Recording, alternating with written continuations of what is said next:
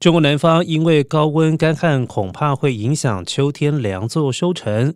四川、重庆、湖北、湖南、江西、安徽等长江流域六省市农作物估计受灾面积达到一千七百六十四万亩，秋粮占全年粮食产量四分之三。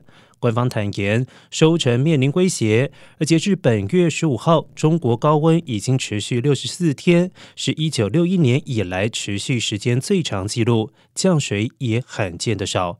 水利部数据显示，长江流域降水量六月中旬开始减少，六月下旬较同期少了两成，七月少了三成多，八月少了六成多。